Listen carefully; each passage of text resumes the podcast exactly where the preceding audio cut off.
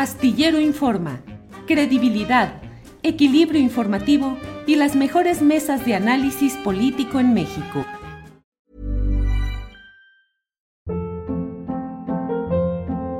Hold up. What was that? Boring. No flavor. That was as bad as those leftovers you ate all week. Kiki Palmer here, and it's time to say hello to something fresh and guilt-free. Hello Fresh. Jazz up dinner with pecan-crusted chicken or garlic butter shrimp scampi. Now that's music to my mouth. Hello Fresh. Let's get this dinner party started. Discover all the delicious possibilities at hellofresh.com.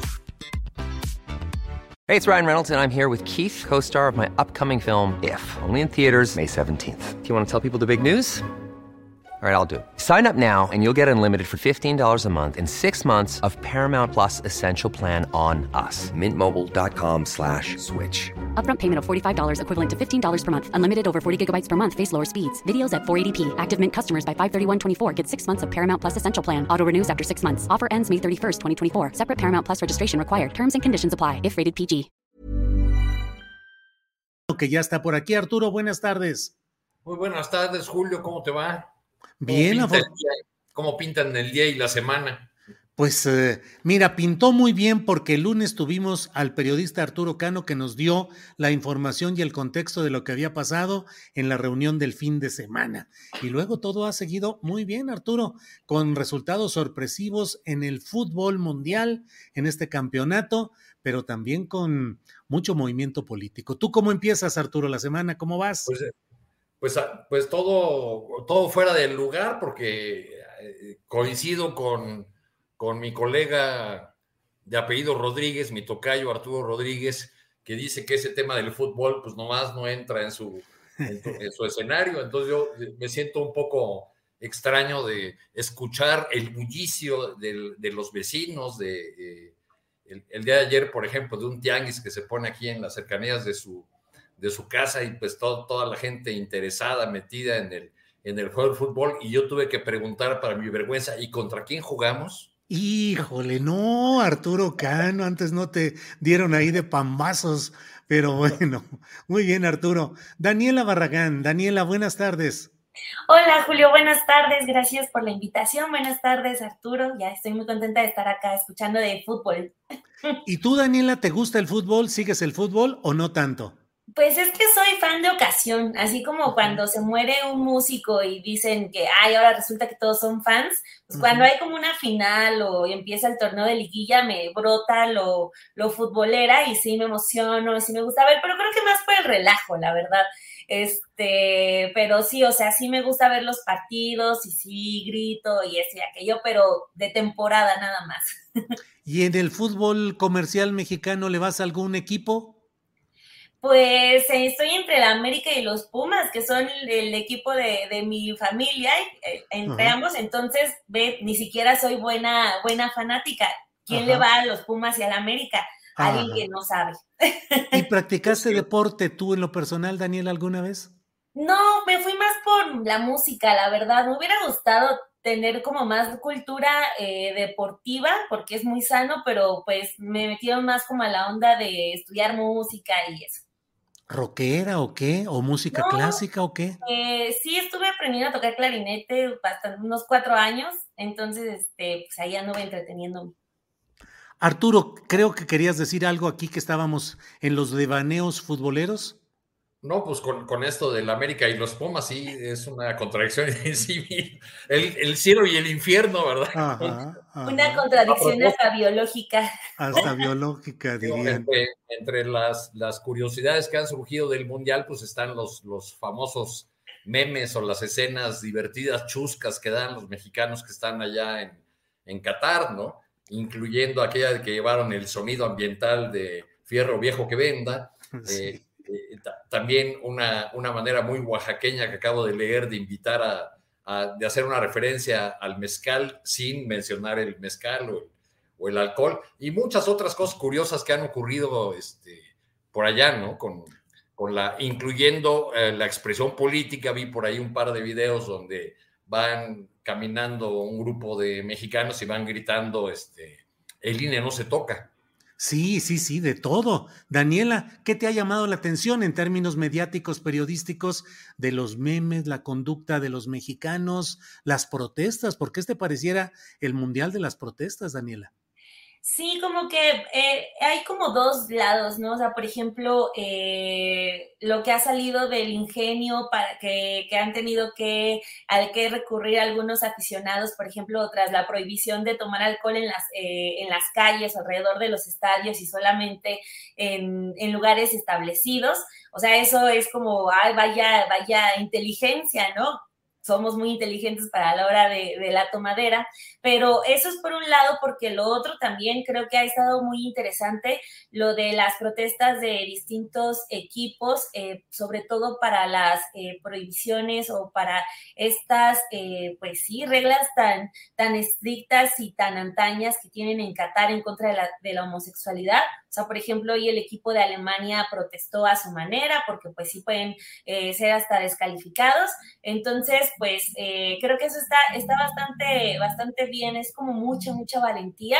Digo, del equipo mexicano no espero que, hagan una protesta como la que, la que estamos viendo el día de hoy con, Alemania, que, pierde ante Japón, pero este, pues sí resulta interesante también algunos comentaristas están saliendo con su brazalete, eh, con el arco iris, entonces, pues creo que sí es como el choque de un mundo muy raro allá en Qatar con, con todos nosotros. Bien, Daniela. Arturo, ¿cómo has visto las protestas en general? Hay quienes dicen que no había, no se había producido un eh, evento eh, mundialista de, esta, de este tamaño en el que hubiera tantas protestas y pues el gran problema del respeto a los derechos humanos, a la diversidad sexual en un país como Qatar, pero protestas por todos lados, Arturo Cano. Sí, yo creo que es muy interesante cada una de las eh, expresiones de, protesta que hemos, que hemos visto, tiene una historia detrás, tiene una... Eh, hay, un contexto, ¿no? Eh, ayer lo platicaban ahí con Temori sobre el caso de los iraníes y la negativa a cantar el himno nacional y se han dado expresiones de protesta que podríamos llamar globales, como con los temas de derechos humanos, y también nacionales aprovechando ese escenario para, para hacer señalamientos que, eh, que sin embargo no, no, hacen que la rueda del negocio, que es el fútbol, deje de, girar. Eh, al llegar a este mundial vimos una gran cantidad de trabajos eh, periodísticos que hicieron referencias al costo en violaciones de derechos humanos y el costo de sangre que tuvo este mundial eh, con trabajadores súper explotados de, las eh, naciones que suelen enviar eh, trabajadores que no tienen ningún derecho en, estas pequeñas naciones árabes riquísimas, este, en estas zonas del, Medio Oriente que tienen mucho dinero, pero donde los que sostienen con su trabajo, digamos, el funcionamiento de, esas, de esos países, de sus ciudades, no tienen absolutamente ningún derecho y sí muchas veces son eh, pues eh, explotados, vejados, tratados eh, francamente con, en una suerte de esclavitud del siglo XXI. Bien, Arturo. Daniela, bueno, entre tanta, entre tanta tensión política en la que vivimos en México, se agradece. Mira, ya está por ahí Alberto Nájar. Alberto, ¿nos escuchas? No, trae problemas ahí, Alberto. Eh, Andrés, se me hace que deja un ratito fuera Alberto de la imagen porque apenas está tratando. Cuando esté listo, lo ponemos, por favor. Dani, eh, pues mucha tensión, mucho enojo, mucho, mucha crispación. Entonces, un ratito de fútbol, bueno, se agradece y la discusión se va por otro lado. Y luego hay noticias también muy de nota rosa política. Se casa la jefa del gobierno capitalino y precandidata presidencial y según algunos observadores, puntera en esa guerra de corcholatismo. ¿Qué opinas, Daniela? ¿Qué? Em, eh, ¿Publicidad? Eh, ¿Amor? ¿Qué opinas? Pues eh, la nota es muy reciente, acaba, acaba de salir como más, bueno, eh, fue en una entrevista con, con Marta de Baile eh, hoy temprano, que de hecho incluso hay hasta críticas de el medio en el que lo da y la persona en la que le da la noticia, porque pues sí es una, una mujer que, por ejemplo, estaba pues llorando porque se murió la reina de Inglaterra, que porque era la abuelita de su hija, no sé qué tanto, ¿no? O sea, desde ahí hay como críticas pero pues sí creo que Claudia Sheinbaum está en una posición bastante complicada porque pues está muy bien que esté enamorada, pero cada cosa que haga por este destape tan temprano que hubo, pues se va a leer con, con tintes políticos, o sea, ya hay quienes la están comparando, por ejemplo, con Enrique Peña Nieto y la gaviota, que porque ellos igual se casaron antes de que Peña Nieto se fuera de candidato presidencial, entonces ya la están comparando con eh, que sí está como al estilo Peña. Eso por un lado, porque también eh, con, con, diversas compañeras estuve platicando desde, digamos, con la mirada feminista del asunto, eh, de que pues si de por sí es muy complicado hablar de una mujer presidenta, eh, todavía iba a ser más complicado hablar de una mujer soltera eh, presidenta. Entonces, estábamos analizando de si no también es como una estrategia para decir, bueno, ya es, es casada, cumple con, con las reglas sociales para ya entrarle a, la elección.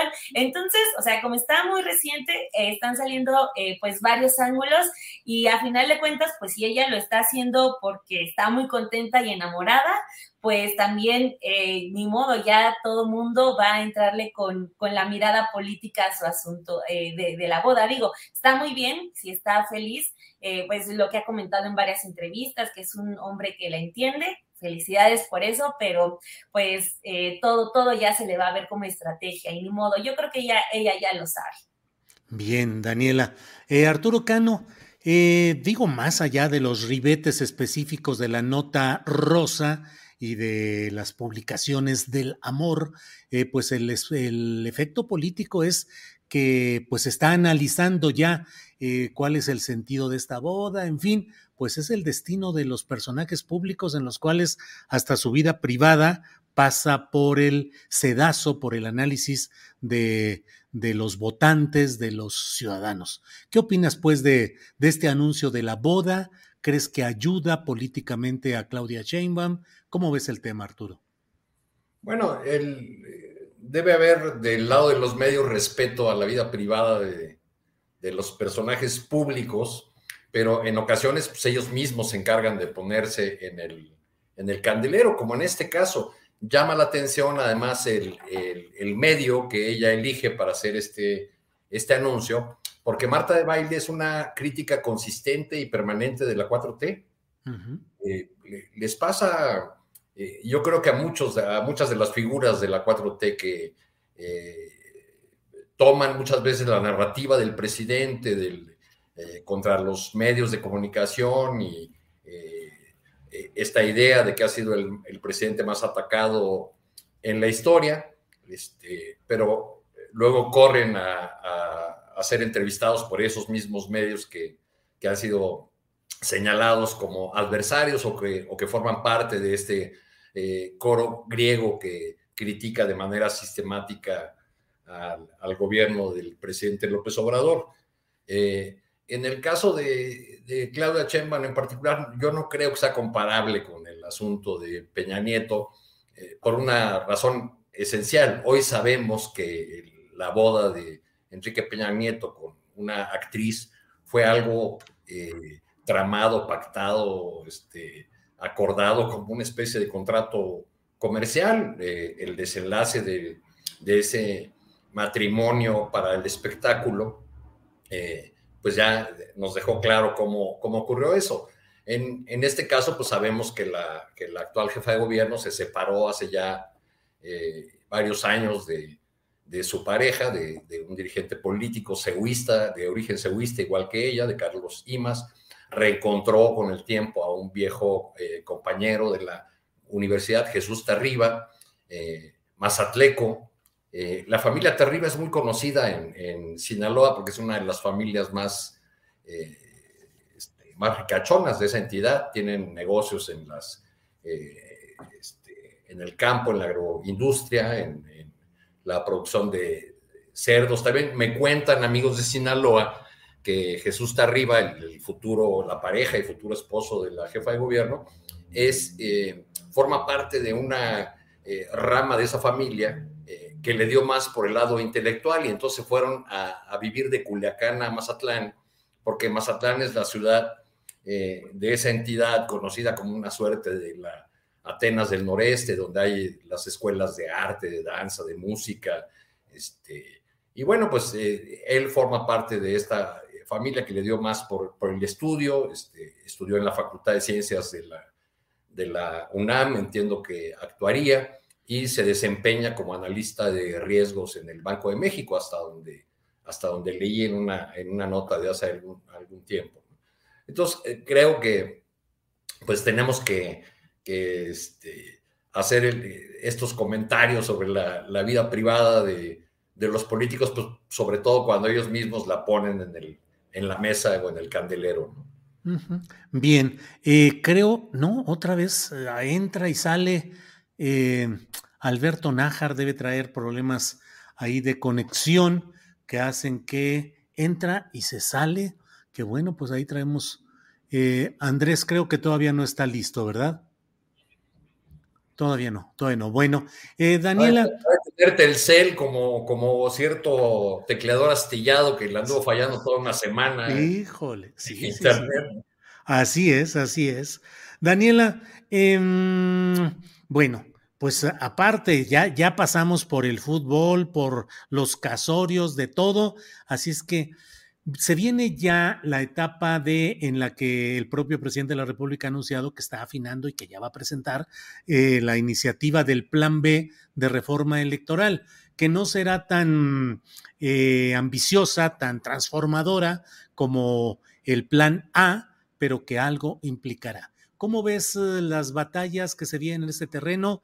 ¿Te gusta algo de lo que se ha planteado en este Plan B?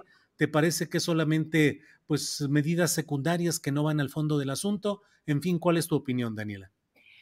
Creo que para el presidente es un triunfo en varios sentidos. El primero es porque, aunque no sea tan ambicioso, eh, va a lograr hacer algunos cambios que son, son sustanciales para el tema eh, de lo electoral pero también gana al momento ya de evidenciar eh, cuáles fueron las resistencias de, este grupo de la oposición, pero sobre todo dentro del INE. Eh, yo, yo lo que estaba pensando hoy temprano con el presidente ya habla de que, eh, o sea, la reforma él ya la da por muerta, ya lo da como algo desechado. Entonces, ahí primero como que ya tira un poco el lema que trae lo que tiene unida a la oposición, que es el INE no se toca. Entonces, eh, ya digamos, eh, les va a bajar un poco eh, la fuerza que habían tenido con ese eslogan. Y el presidente dice, pues e incluso ha, dicho que la marcha del domingo, y ha ocupado ya varios días para comentarlo, que definitivamente la marcha del domingo no es eh, para, para la reforma electoral, porque, insisto, él ya dijo que ya la da por muerta y que son las reformas secundarias y que esas ya las tiene más controladas.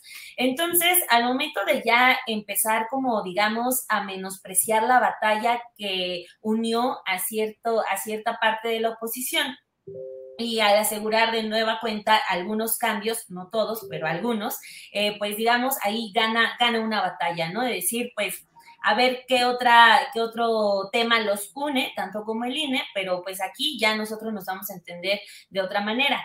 Y creo que también en ese punto le deja un gran problema al INE, porque en todos estos meses de discusión y sobre todo cuando se publican las encuestas o se, o se evidencian las encuestas que ha estado realizando el Instituto Nacional Electoral y que tenía honestamente sí tenía escondidas, pues eh, ahí le demuestran o sus propios encuestados le dicen que están de acuerdo con cambios en el INE. Entonces, eh, yo quiero suponer que dentro del instituto sí tienen que estarse planteando de que pues las cosas no pueden continuar de la misma manera o no siempre van a poder estarse resistiendo a cambios porque la gente ya se los está diciendo que quieren cambios en el instituto. Digo, ya se va en el corto plazo eh, Lorenzo Córdoba, que también fue uno de los protagonistas y de los estandartes de la oposición que gritaba ese domingo, Lorenzo vive, la lucha sigue. Entonces, eh, yo creo que el siguiente, el siguiente instituto, la siguiente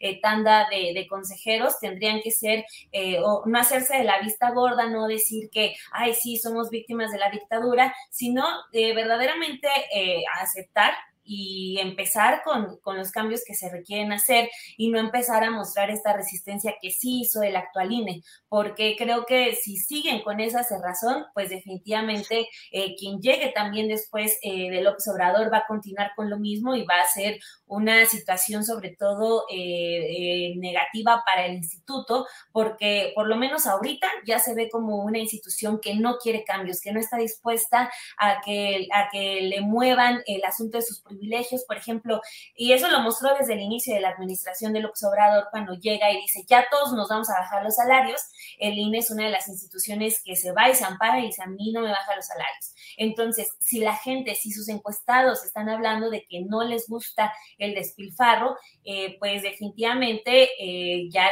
ya tienen que, darse cuenta y la esperanza estaría en que los que vengan sean distintos, en que quien eh, sea sucesor o sucesora de López Obrador no deje de insistir porque eso yo siento es un tema que no se tiene que dejar pasar, que en el INE tiene que haber cambios sí o sí, porque, o sea, de hecho apenas publicamos una nota el lunes en la que hablamos de cómo este, mientras están, eh, estaba la discusión el año, eh, este, este fin de año sobre el presupuesto del INE, el, el paso fin de año, perdón, sobre el presupuesto del INE, cómo el INE estaba diciendo que primero iba a procurar eh, pagar sus salarios y todo el personal del INE antes de darle dinero a la consulta de revocación de mandato, que lo que terminó la consulta de revocación fue en pocas mesas, poca difusión, pues al mismo tiempo que estaba dándose toda esa batalla, estaba negociando este famoso seguro de gastos médicos mayores que cubre a los consejeros, a sus esposas o esposos y a sus hijos hasta la edad de 25 años y que los cubre hasta prácticamente por si se les rompe una uña. Entonces, eh, claro que sí muestra un INE que por un lado está diciendo no tengo dinero para promocionar ni para poner más mesas en la primera consulta de revocación de mandato que se hizo en México, pero por otro lado sí estaba ensanchando los privilegios. Digo, ya ganan muchísimo dinero como para pagarse ellos eh, su propio seguro y no, o sea, todavía dentro del dinero del instituto lo utilizaron para pagarse ese seguro. Entonces, creo que lo que le queda al INE sí es insostenible y ahí, pues, eh, como decía al inicio, pues sí gana el presidente López Obrador porque deja el tema incómodo en las manos eh, del Instituto Nacional Electoral, que yo digo ya no pueden pasar más años sin que siga siendo caso omiso de las exigencias de la gente que quiere que esa institución cambie. Bien, Daniela. Arturo Cano, ¿qué gana, qué pierde el presidente López Obrador con este plan B? ¿Qué gana, qué pierde la ciudadanía? ¿Qué destacas como relevante de lo que implica este plan B? Eh, pues yo creo que la explicación que dio hace un momento el diputado Hamlet Almaguer es muy puntual y muy clara. Eh, hizo una lista de los siete ejes que eh, estaban incluidos en la propuesta original del presidente de la República y uno por uno fue diciendo cuál es la viabilidad que tienen para este plan B. Y, la, lectura es el uno no, el, el dos sí, pero tampoco, el 3 no, no, no. O sea, lo que vamos a tener, porque, porque así está el diseño de, el diseño que teníamos anteriormente, lo que vamos a tener en todo caso es una chiqui-reforma, una reforma muy pequeña que está muy lejos del planteamiento original, eh, porque en esencia pues no toca los temas centrales que estaban en la propuesta original presidencial, o sea, el tema del financiamiento, el tema del número de legisladores, de la forma de elección, la integración de los órganos electorales, pues todo eso queda suelto. Por otro lado, tenemos que en unos pocos meses ya hay cambio o relevo de cuatro de los, consejeros del Instituto Nacional Electoral y que eh, la 4T llevará mano en la designación de los nuevos integrantes del Consejo General del INE. Entonces, ¿qué tenemos? Una marcha, toda esta discusión legislativa con una marcha de la oposición para eh, defender al INE y una marcha eh, del obradorismo que ya ha dicho el presidente que no será por el INE, pero que pues hay, ese es el, el origen, el, motivo de esta, de esta movilización, pues todos vimos claramente eh, que la, el resorte final que tuvo que saltar para que el presidente decidiera hacer este llamado a la, a la movilización, pues fue la marcha opositora yo veo eh, con cierta preocupación eh, trato de ver hacia adelante, ¿Qué, ¿qué, es lo que nos va a dejar este debate, este duelo de marchas, esta discusión legislativa. Y creo que lo que vamos a tener eh, hacia 2024 es una institución electoral muy debilitada y muy cuestionada. Eh, me parece que, estamos frente a la paradoja de preguntarnos eh, quién ha debilitado más a la autoridad electoral hacia el futuro. La, el debate permanente desde, y la crítica permanente desde el desde el gobierno y la, idea de, de, una reforma electoral profunda que no, que no va a resultar porque el gobierno no tiene la mayoría eh, necesaria en la Cámara de Diputados, o la propia oposición está pensando en desacreditar al, árbitro electoral y que ya decretó, como si se tratara de una profecía autocumplida, ya decretó que lo que resulte de esta reforma será contrario a la democracia y será para debilitar al INE. Entonces, ¿cuál será, cuál va a ser el papel, cuál va a ser el, margen que tendrán los nuevos consejeros que eh, tendremos a partir de, me parece que abril, ¿no? Del año que entra, eh, o por ahí, este, pues va a ser un papel muy complicado, muy, muy difícil, este, porque, porque será un, Consejo General y un Instituto Nacional Electoral que eh, resultará poco fiable, que no resultará un árbitro parcial, al menos para una de las partes, o se usará de argumento eso para, eh, eh, para justificar un resultado electoral, para... Eh, ya, veo a la oposición el año que entra hablando de un árbitro parcial, hablando de, de un comportamiento inadecuado de los nuevos consejeros, en fin, creo que, este episodio eh, se viene a sumar a los muchísimos que ya acumulamos en nuestra historia eh, de cómo no hemos sido capaces de dotarnos de una institución y de un sistema electoral que esté fuera de cuestionamiento por todos los, actores. Todavía no llegamos a ese punto. Bien, Arturo, parece que ahora sí ya está listo nuestro compañero Alberto Nájar. Alberto, ¿nos escuchas? Hola, ¿qué tal? Buenas tardes. ¿Me escuchan ustedes? Sí, te escuchamos muy bien. Tienes todo el programa, 20 minutos por delante tú solo, para hablar de todo lo que ya abordamos nosotros. Bienvenido, Alberto. Muchas gracias, perdón. Desde, intenté con tres aparatos hasta que conseguí una compu prestada y bueno, ya estoy. Eso de la tecnología. ¿Y qué fue lo que pasó? ¿Le diste un balonazo a la computadora y por eso no jalaba o qué? No, pues eso pasa ahora sí que cuando uno es pobre y de familia numerosa, pues de modo tiene que adaptarse a lo que puede. Ahora sí que estoy, estoy exactamente igual que, que tú, Julio, eh, con producciones con lo que hay. Pues sí, ¿qué se le hace? Oye, Alberto, ¿a ti sí te gusta el fútbol? Ay, más o menos. Bueno, aquí na, nadie le gusta mucho el fútbol. ¿Cómo? Ya, ayer tuviste la mesa futbolera, Julio. Sí, sí, sí. Pero es que hoy está también muy movido. Ya viste que Japón le ganó a Alemania.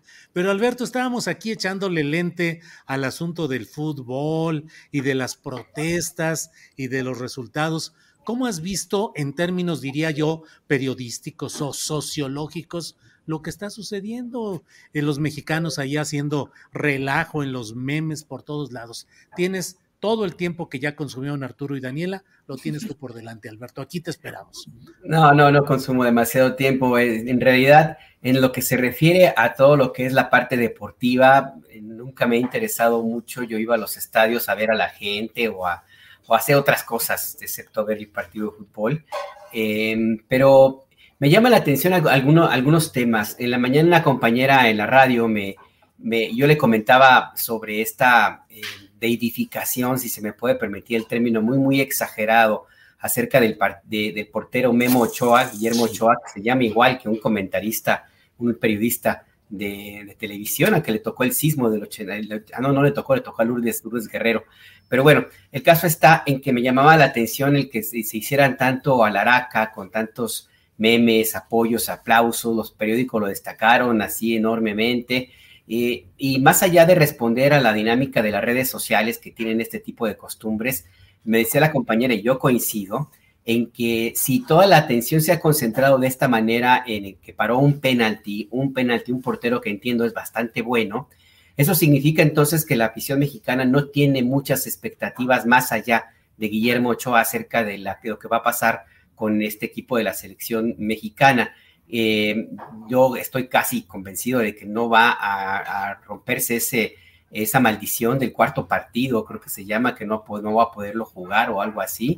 Y más que entiendo que va a jugar contra Argentina en estos días.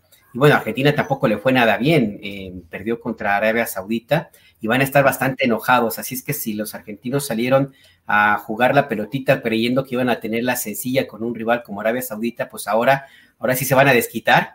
Entonces, muy probablemente es que México pierda el partido contra Argentina y pues que no va a pasar nada más allá que, que, regresen pronto el equipo de, de, fútbol.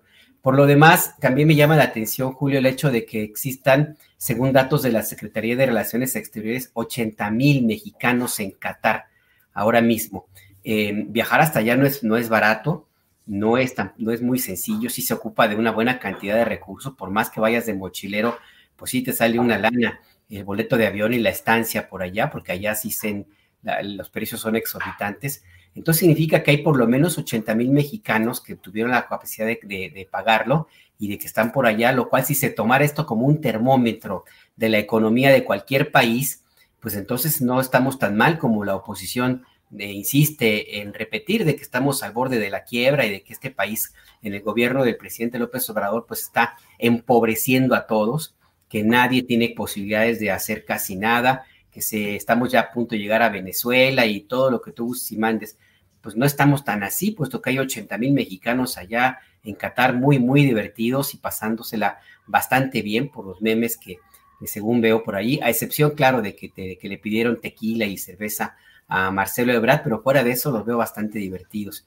Y al final del día también me, llama mucho la atención el hecho de que en los medios de comunicación de México y entendería también de otras partes de, América Latina por lo menos, se ha concentrado todo en la parte deportiva, lo cual me parece muy correcto, porque pues es un encuentro deportivo al final del día, es un gran negocio también, pero muy poca, muy poquita atención se ha prestado a todo lo que implica un régimen como el de Qatar, que tiene una eh, tradición larga de violación a derechos humanos, ni tampoco se hace mención alguna a las muertes que provocó de personas migrantes, la construcción aceleradísima de los estadios de, fútbol para tenerlos listos para este encuentro, este gran negocio que es Qatar 2022.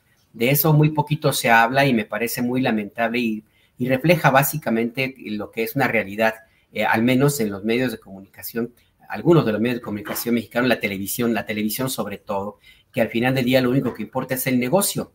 Todos los demás, todos los demás temas de la forma como se llegue y se plantee el, asunto, el llegar a este, este, a este encuentro deportivo, sale sobrando, porque lo que más importa, insisto, es el rating, es el negocio y es el seguir consintiendo a un equipo de fútbol como es la selección mexicana, que según la historia, lo que yo he visto hasta ahora, pues eh, no ha pasado de, mediocre, no ha pasado de, ese nivel de jugar la primera y cuando mucho la, segunda ronda y hasta allí, por más de que se haya invertido una cantidad impresionante de dinero en los equipos de fútbol profesionales. Entonces, pues, pues ni modo, es parte de nuestra realidad. Eso me recuerda alguna anécdota de este personaje de Chespirito que fue, llevó su show al Estadio Nacional de, Santiago de Chile, eh, a toda la vecindad del Chavo del Ocho, unos días después de que habían sacado allí los cuerpos de las personas asesinadas por la dictadura de, Pinochet y cuando todavía se acababa de limpiar la sangre de los baños donde fueron torturadas cientos, cientos de personas. Bueno, pues este es un reflejo básicamente de la cruda realidad de la televisión mexicana y pues con eso hay que vivir, Julio. Bien, Alberto. Eh, Arturo, pues hay muchos otros temas, pero no deja de ser interesante el que veamos todo esto que es efectivamente el dominio de la televisión, sus intereses comerciales sobre el deporte mayoritariamente aceptado en México, que es el fútbol profesional, y la mediocridad en la cual se mueven eh, las selecciones mexicanas en términos generales, y además también el problema de que no se ha podido eh, resolver pues toda esa mafia deportiva heredada, pero que no se ha podido cambiar y el papel de la propia Ana Guevara como directora, pues realmente casi desaparecida del escenario público como directora de CONADE, sin que se haya podido modificar ni mejorar nada en todo ese terreno. Arturo, ¿cómo lo ves? Pues creo que es lamentable el papel que ha desempeñado la, la célebre corredora, eh, además de, el hecho de que no figure en el escenario, de que no veamos que esté realizando, desarrollando acciones este, significativas para, para, el deporte, pues también su gestión ha estado llena de señalamientos y acusaciones de, corrupción, lo cual resulta eh, muy lamentable. Eh, tenemos una vieja historia de It's that time of the year. Your vacation is coming up. You can already hear the beach waves, feel the warm breeze, relax, and think about work. You really, really want it all to work out while you're away. Monday.com gives you and the team that peace of mind. When all work is on one platform and everyone's in sync, things just flow wherever you are. Tap the banner to go to Monday.com. Ever catch yourself eating the same flavorless dinner three days in a row?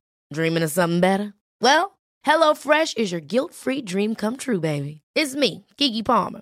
Let's wake up those taste buds with hot, juicy pecan crusted chicken or garlic butter shrimp scampi. Mm. Hello Fresh. Stop dreaming of all the delicious possibilities and dig in at HelloFresh.com. Let's get this dinner party started.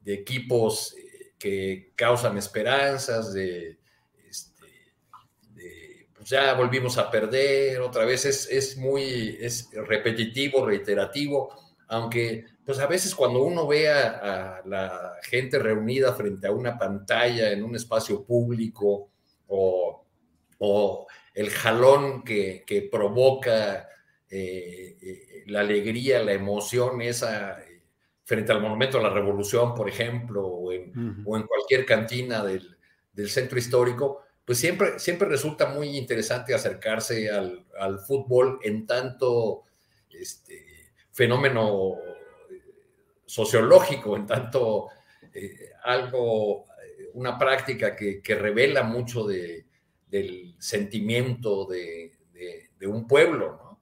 Este, una, una de, las, de los temas que, que más atrae en las redes sociales es las reacciones en Argentina, ¿no? Con, respecto de, de, la, de la derrota, además frente a ese, frente a ese rival contra el que pierde, pierde Argentina, ¿no? Creo que podemos establecer aquí una, una competencia a la, cual, de la cual hablemos al final de, mes o al final del, Mundial de cuál fue el mejor chiste político eh, a costa del, del Mundial. Hubo uno que a mí me causó mucha mucha gracia, que es un meme que circula por ahí del mapa de América Latina, con el letrero de, y al fin Bolivia logra la salida al mar. Entonces está el mapa donde se ve a Bolivia junto al territorio argentino, dice Bolivia, y abajo dice Mar de Lágrimas. Sí, sí, sí, así es. Argentina. Bien, Arturo. Eh, Daniela Barragán, ¿podemos seguir sobre este tema o podemos entrarle al otro tema de que parece que ahora sí el 9 de enero inicia el juicio de Genaro García Luna, que ha sido, pues de manera muy extraña, que ha suscitado muchas especulaciones, pues se ha ido posponiendo y se han, claro, siempre en todos estos procesos los abogados suelen meter recursos o, proponer recursos que van alargando, pero bueno, pareciera que al fin se va a abrir ya, iniciar ese juicio. Eh, ¿Y qué opinas, Daniela, de lo que pueden ser las consecuencias políticas, sociales y hasta electorales de ese juicio, sobre todo en relación con quien fue su jefe directo, el ocupante de los Pinos de 2006 a 2012, Felipe Caldeón Hinojosa. Daniela. Pues eh, solamente ahorita que mencionaron a Ana Gabriela Guevara, eh, estaba pensando que el presidente eh, tiene como algunos funcionarios en los que prefiere mejor no mencionar como para hacer que no existen. ¿no? Y creo que es el caso de Ana Gabriela Guevara, que eh, al inicio de, la administración o con las Olimpiadas hubo muchos señalamientos y él decía, no, no, no, pero es buena y de repente sí dejó de mencionarla, dejó de recibir los comentarios y ya no se ha hablado absolutamente nada de ella, a pesar que tiene pendientes serios en la Auditoría Superior de la Federación. Está como el asunto posiblemente igual con San Juana Martínez de Notimex, que pues si no lo menciona parece que hace como que no existen, pero bueno, ahí era, era lo único que, quería, que lo que quería agregar de, ese tema. Y pasando al de, al de Genaro García Luna, es este, muy interesante, estaba leyendo esa nota porque eh, los, eh, los, los cargos que le querían retirar era por un asunto de que ya habían prescrito, o sea que ya no lo podían juzgar por eso. Y siento eh, que pues es una estrategia legal que habla más de un asunto de encontrar como un hueco para eh, poder librarla, más allá del asunto de demostrar la inocencia de Genaro García Luna. Yo, a diferencia eh, del presidente López Obrador, que por ejemplo en varias mañaneras ha dicho, ay, es que ya se tardado mucho con el juicio, ay, que ahora van a empezar, que esto, que aquello, eh, pues yo prefiero que lo estén manejando un poco más lento, pero que se vayan a la segura. Lo que están, el juez Kogan lo que está señalando en el caso de de, García Luna es el asunto de su conspiración con, con el cártel de Sinaloa y ahí eh, pues si logran amarrar ese caso, ese, ese punto, perdón, eh, pues eh, sin lugar a dudas tendría esa implicación para el señor que guarda silencio permanente en este, en este tema, que es el, expresidente Calderón. Entonces, pues ojalá, se, siento yo con, este, con esta noticia que salió ayer, sí nos habla de, un caso que está siendo extremadamente cuidado y que ojalá sí siga, o sea, que no haya premura, pero va a ser eh, pues una gran noticia que, se le llegue a demostrar eh, los cargos de los que se le acusan a, a García Luna. Digo, tendríamos nosotros que estar teniendo también acá en el país eh, los propios eh, procesos también que se estuviera avanzando, pero bueno, tenemos una, una fiscalía un poquitito dormida y un, presidente que parece que le exige más a, Estados Unidos que a su propio fiscal, pero este, bueno, vamos, vamos a ver, pero insisto, sí siento que habla mucho más de la estrategia de los abogados que estén buscando un errorcillo legal, que es la prescripción de, de los delitos porque se le acusan a Genaro García Luna, más de estar esperando ya una estrategia para demostrar su inocencia. A lo mejor eso me hace pensar que esa, por ese lado ya lo ven eh, perdido. Bien, Daniela. Em, Alberto Nájar, ¿qué opinas de este tema de eh, supuestamente, bueno, ya está anunciado formalmente que el 9 de enero eh, inicia el juicio de Genaro García Luna. ¿Qué consecuencias políticas, electorales crees que puedan deducirse de ahí? Tu opinión, por favor, Alberto.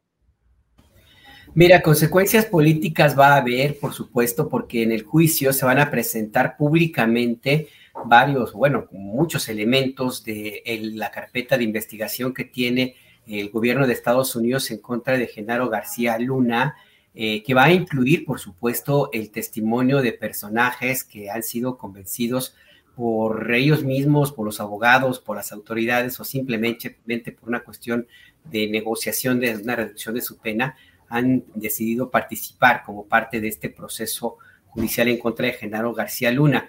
Y por lo tanto, se puede esperar que habrá muchísima información que se va a ventilar en este juicio una vez que inicie, si es que llega a iniciar, porque todavía hace falta un mes, dos meses prácticamente, y en este lapso pueden ocurrir muchas cosas. Una de ellas que Genaro García Luna acepte la negociación que se le ha ofrecido de, declararse culpable, convertirse en testigo protegido y pues hablar, hablar, que no sé, de esto pues siempre está una posibilidad.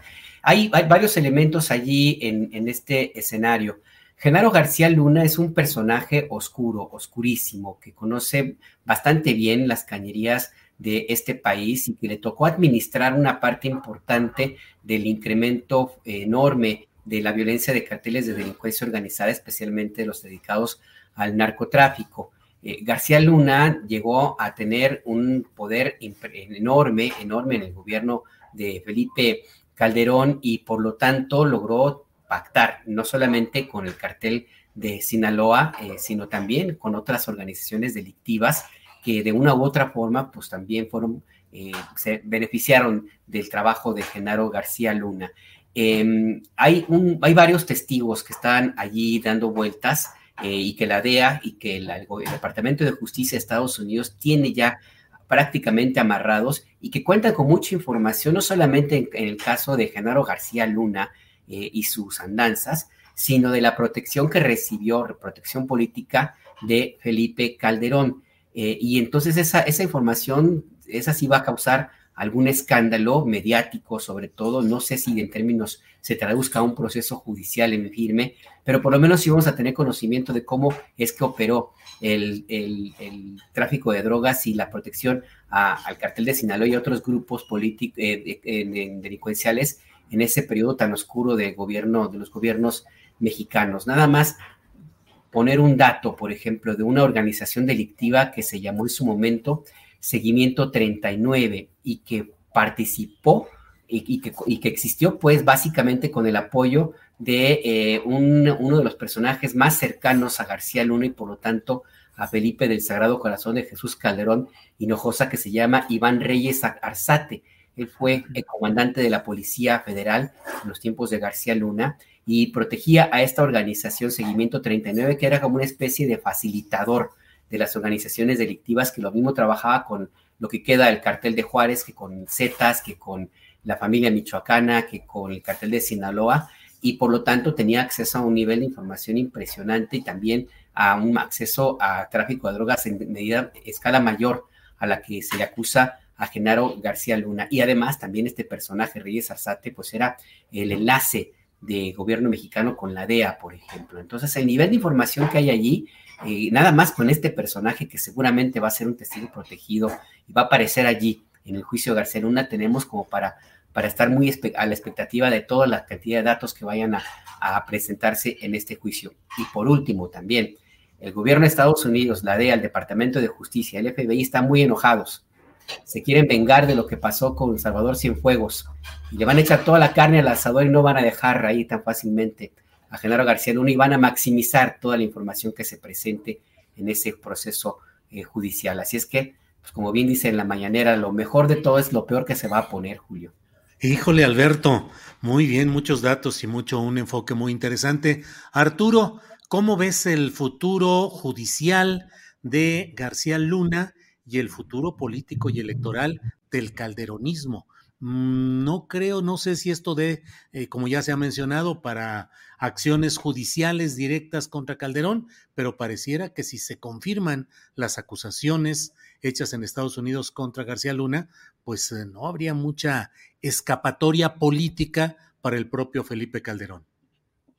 Ni tampoco para el gobierno o para la fiscalía que lo tendría que encauzar. Si empezamos a conocer eh, asuntos realmente eh, rudos, porque seguramente en este juicio se van a ventilar muchos temas que han estado en, el candelero, en la discusión en estos tiempos. Llama la atención que, además eh, la acusación en Estados Unidos abarque el periodo desde 2001 a 2012 y nunca se menciona a Vicente Fox o al gobierno de Vicente Fox como alguien que fue eh, prohijando o produciendo un, eh, un jefe policíaco que según las acusaciones pues pactó con, con un con un cártel, lo favoreció y se enriqueció gracias al dinero de, un cártel. Pues creo que va a tener muchísimas implicaciones y no veo la manera eh, de cómo va a sobrevivir el grupo político de, Felipe Calderón, que ahí se quiere reacomodar en el, en el PAN o que buscará otra, otra forma de, de seguir adelante, pero no veo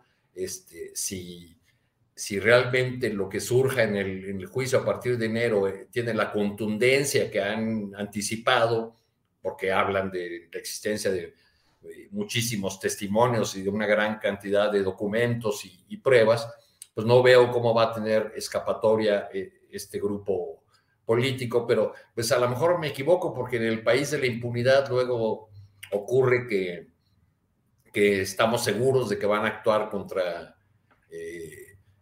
un actor político relevante y pues hemos visto que no, que no ha ocurrido así en la realidad. Bien, gracias Arturo y bueno, ya vamos acercándonos a la parte final de nuestro programa, así es que Daniela, postrecito de lo que desees, tenemos tiempo, tres, cuatro, cinco minutitos, eh, el tema que tú desees, Daniela. Hoy sí se me pasó muy rápido, de repente ya casi son las 3 de la tarde. Sí, sí, sí. Y eh, es que además, eh, como estábamos muy atentos al fútbol y sus detalles y a la boda, de la cual ahorita le podemos pedir a Alberto que nos dé su postrecito y que aproveche en compensación de tiempo, en tiempo de compensación, que nos dé también algún comentario sobre la boda de Claudia Sheinbaum. Pero Daniela, lo que tú desees agregar, por favor. Eh, sí, es un tema eh, complicado eh, porque en esta semana empezó a salir un caso de discriminación y robo, por así decirlo, no, no sé ni siquiera cuántas implicaciones tenga, que le cometieron a Julisa. Ella es una mujer yucateca que es albañil y que es lesbiana. Ella parió en un hospital allá de, Yucatán y le quitan a su hijo luego de una evaluación que le hicieron en las autoridades, en la que pues prácticamente solamente juzgaron su apariencia y su situación económica. Entonces le quitan a su hijo y días después le quitan al, al otro hijo que tenía. Entonces eh, pues está desesperada esta, esta Julisa pues está pidiendo ayudas, hay una red de abogadas que le está dando acompañamiento, pero el tema yo creo que eh, tiene que ir más allá porque en qué, en qué mundo, en qué país hay autoridades que juzgan a a las mujeres por cómo visten, eh, si se visten eh, más masculinas, si no cumplen con estos estereotipos eh, de género, de la feminidad, deciden así como así quitarle, arrebatarle a un recién nacido a su madre. Entonces, creo que el gobernador ya tendría que estar dando alguna explicación o muchas autoridades, no solo estatales, ya tendrían que estar hablando sobre lo que está ocurriendo en Yucatán. No sabemos si es el único caso que que ha ocurrido o si hay más, eh, porque de verdad yo estoy sorprendida de que eh, haya personas eh, eh, de un gobierno que sean capaces de hacer lo que le hicieron a Julisa, que eh, eso nos lleva a otro tema, que es eh, pues esta discriminación con mujeres, mujeres pobres, mujeres lesbianas que también pues tienen, sufren muchísima misoginia todavía por, por, su orientación sexual, es una misoginia distinta a la que atravesamos todas las mujeres, nos atraviesa todas las mujeres, perdón. Entonces, este, pues ojalá ya haya pues pues, información pronto y sobre todo que se le repare el daño a Julisa porque tuvo que buscar, que salir a buscar explicaciones todavía eh, herida por eh, su parto porque aparte fue víctima de violencia obstétrica, que es otro tipo de violencia que las mujeres pues eh, a lo largo de décadas aceptaron maltratos en los hospitales por parte de doctores, de enfermeras, enfermeros, simplemente porque así eran las cosas, así son los partos entonces es un tema que también se ha hablado mucho últimamente sobre la violencia obstétrica y pues eh, como que a la lista de, violencias de Julisa se, se, van añadiendo más, más y más. Entonces, eh, pues sí, la red de abogadas está pidiendo ayuda para que ya le regresen a sus hijos y sobre todo el asunto de la reparación del daño y más allá de eso, pues que en Yucatán se den eh, pues una explicación sobre por qué las autoridades arrebatan a las madres a sus hijos. Bien, Daniela, qué bueno que pones ese tema porque efectivamente resulta increíble que a estas alturas eh, se puedan cometer ese tipo de actos de discriminación y de virtual secuestro de, tus, de tu propio hijo. En este caso, hay muchos comentarios aquí y mucha gente que te agradece, eh, Daniela, que hayas expuesto este, este caso. Estaremos atentos, que finalmente no es solo darlo a conocer, sino estar atentos y darle seguimiento a todo ello, Daniela. Exacto. Bien. Alberto Nájar, ahora sí que postrecito lo que usted quiera, incluso tiempo de compensación. Usted tiene derecho a eso porque llegó ya un poco tarde a la, por los problemas técnicos a la transmisión. Así es que adelante con lo que quieras, Alberto. Muchas gracias, Julio. El próximo 25, Daniela, este viernes es el Día Mundial en contra de la Violencia de Género, el 25N, así es que es pertinente esto que mencionas. Y también recordar los datos, no solamente de este país feminicida, sino también el, hecho bien concreto de que México es el segundo país después de Brasil con más crímenes de odio en contra de la comunidad LGBT más y donde las mujeres trans son víctimas de una violencia terrible, terrible. Si la violencia en contra de las mujeres es eh, fuerte, dura, con saña, en contra de las mujeres trans es todavía peor y es una nada, nada honrosa medalla que tiene que tiene México. Y si me lo permite, Julio, a mí, yo había pensado antes de que, de que tuviera problemas con, con todas estas eh, computadoras, híjole, comentar el dato este de la boda de Claudia Sheinbaum, la verdad que me llama mucho la atención. No el hecho de que se vaya a casar, pues está bien, qué bueno. El hecho de que lo haya anunciado a un año de eh, la, de que ya que estemos ya totalmente en, campaña, pues en, que sea o no candidata, pero que bueno que esté eh, ya ella lo haya incluido, porque tampoco es tan gratuito que, no se le ocurrió decirlo, eh, sino que pues tiene que ver con una estrategia. Em, a mí me, me, asombra que lo haya hecho de esta manera, una porque tenía muy claro, yo creo que corrió el riesgo político de que le iban a acompañar, a comparar con Peña Nieto, como de hecho ya ocurre en las redes sociales de, de Internet, que están diciendo que está haciendo lo mismo que, Enrique Peña Nieto. Dos, porque supongo que también habrán valorado el costo-beneficio de hacer un espacio como ese, el de la señora Marta de Baile, que es uno de los espacios más clasistas de la radio y de los medios de comunicación de, México, y que, y que, bueno, que también con un personaje que, pues, que es eh, familiar directo de Anastasio Somoza de Baile, que fue dictador de Nicaragua que ensangrentó a ese, a ese país. Nadie es responsable de la familia que le toca, pero bueno, pues ahí está. no era pariente de la reina de Inglaterra más bien? Sí, también, sí, sí, sí, por la, ¿qué? La, la abuelita, ¿eh? Lloró. Era la abuelita, exactamente. Sí, sí, sí, y, eso, eso me lleva a una reflexión que hacía en alguna emisión pasada, Julio, acerca de esa eh, doble cara que tienen los funcionarios de la 4T de que por un lado critican lo que eh, las andanadas de odio que se vierten en algunos medios de comunicación convencionales y al mismo tiempo a la primera invitación que haga, a la primera oportunidad, van y le dan entrevistas exclusivas y danse revelaciones inclusive de esta naturaleza en espacios donde los critican. Entonces a mí me parece que es un poco eh, extraño, confuso, bueno, contradictorio para utilizar esa palabra, el que se insista pues en que se privilegie a esos espacios radiofónicos convencionales que se supone que ya, que, en algunos casos son adversarios y que además que no ayudaron para nada a ganar la presidencia de la República ni que tampoco eh, de una u otra forma facilitaron la llegada de, la 4T al gobierno. Entonces a mí me parece que ahí hay una, contradicción el, el hecho de que Claudia Sheinbaum elija este espacio eh, informativo, pues, pues bueno, pues supongo que habrán tomado la decisión de pagar el costo beneficio y pues allá allá ellos, al final del día, me parece que también hay una contradicción, y sobre todo en Claudia Sheinbaum, a quien se le ubica más como un personaje más parecido a la línea política y a la filosofía eh, de personal de Andrés Manuel López Obrador, el hecho de que haga este tipo de, lo que ocurrió hoy, hoy en la mañana.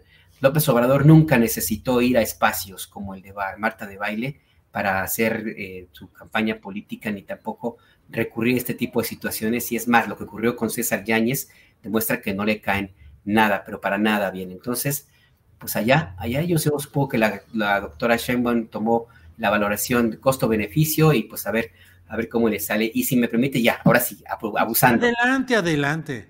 Tiempo de compensación. Dos cosas. Una pregunta en el chat que, que donde me, escuchan. Bueno, estoy en, la, en, la, primera emisión de Iber Noticias a las 7 de la mañana en las estaciones del IMER, ahí, y ahora estoy en radio, eh, digo porque han preguntado en, el chat. Sí, sí. Y, aprovecho también para invitarlos, ahora sí que un comercial, mañana a pie de página tiene una tertuliana en Tierra Adentro, es a las 7 de la noche, el tema es querer bonito y es eh, básicamente se refiere a esa parte que es, es el poliamor, amor libre, responsabilidad afectiva, podemos tener relaciones serias en estos tiempos de odios y va a estar, va a estar en la conversación Mayané Cortés, de Laboratorio Afectivo, Carla Corona, de Punk Relacional, las periodistas Paola Aguilar y María Teresa Juárez. Así es que los invitamos, aparte de su lugar en Tierra Adentro a las 7, mi querido Julio. Y ya, muchas gracias. Mañana jueves, mañana jueves a las 7 de la noche, Tierra Adentro, que es eh, en la colonia Juárez, calle Milán 18, algo así, ¿no? 22, Milán 22. Milán 22. Muy bien, perfecto. Eh, Arturo Cano, te toca cerrar el changarro, bajar la cortina, porque ya estamos en el final. Postrecito, lo que tú desees eh, plantear, por favor. Oye, habrá que proponerle a las ponentes de mañana, Alberto, que en algún momento hagan una versión para políticos de esa, de esa mesa, ¿no? Sería interesante que les tiraran un rollo sobre el poliamor. Eh, imagínate. Ese donde andan el PRI, el PAN y quién sabe cuántas. No, bueno, esas, son, esas, son, obscenidades, mi querido Arturo. Poliamor. Pero adelante, ahí, ahí, te esperamos. Tanto que hablan de primores y cosas por el estilo, por eso se me, se me ocurrió. Nada más eh, poniendo un, una pequeña nota eh, para estar atentos a lo que ocurre el domingo con la marcha convocada por el presidente de la República.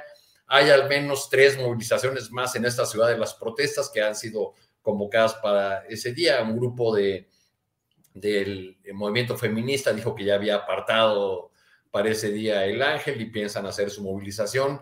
Frena también eh, dice que saldrá de, eh, del ángel de la independencia, aunque más tarde, eh, dos horas después que la, que la marcha encabezada por el presidente. Y y están en el Zócalo los profesores del Estado de Guerrero, agrupados en la Coordinadora Estatal de Trabajadores de Educación de Guerrero, la CETEC, que tienen varias demandas relacionadas con eh, la Secretaría de Educación Pública y con eh, problemas eh, con las plazas, las promociones, en fin, pero que tienen como demanda central la reinstalación de la mesa de diálogo que tenían con el presidente de la República y que, que desde hace tiempo ya no se, se lleva a cabo.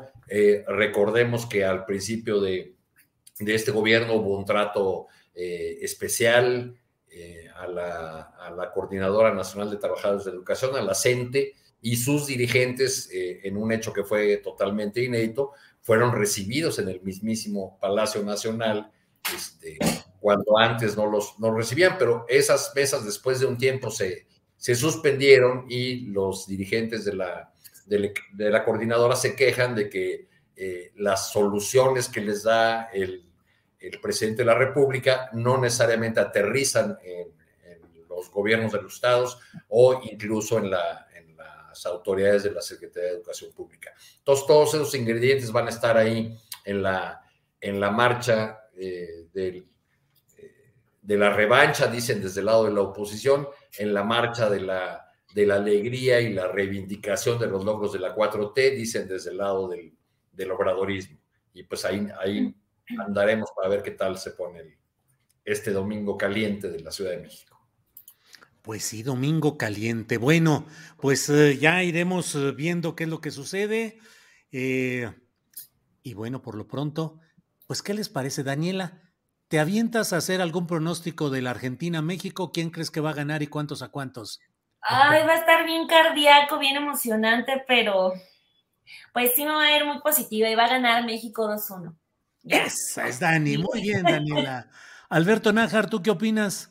¿Qué vaticinas? Mira, yo, yo creo que no le va a ir como a Costa Rica, pero, pero sí va a perder México. Va a perder. No sé, 2-0, 2-0. 2-0, 3-0. Arturo, tu pronóstico deportivo. Pues creo que los argentinos están muy necesitados de, una victoria, ¿no? Sí, sí, sí. Y, se van a se van a aplicar ahora sí. A ver qué, a ver qué hace Messi.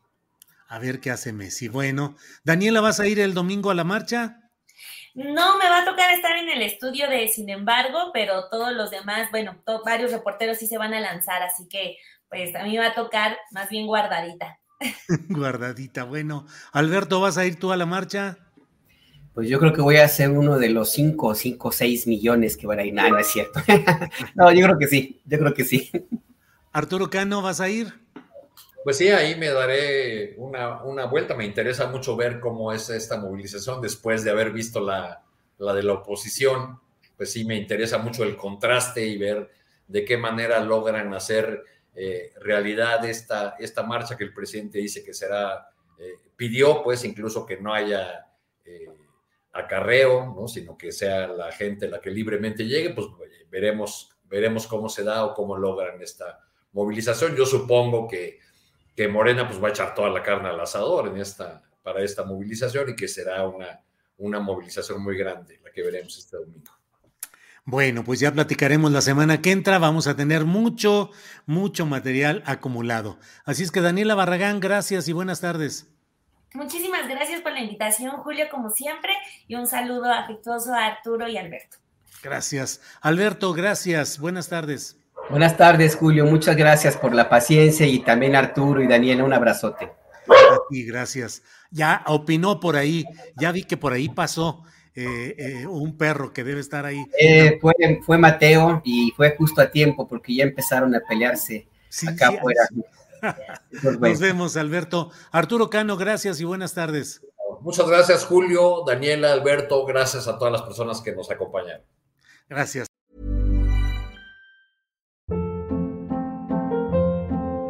Hold up. What was that? Boring. No flavor. That was as bad as those leftovers you ate all week. Kiki Palmer here, and it's time to say hello to something fresh and guilt-free. Hello Fresh. Jazz up dinner with pecan-crusted chicken or garlic butter shrimp scampi. Now that's music to my mouth. Hello Fresh. Let's get this dinner party started. Discover all the delicious possibilities at hellofresh.com.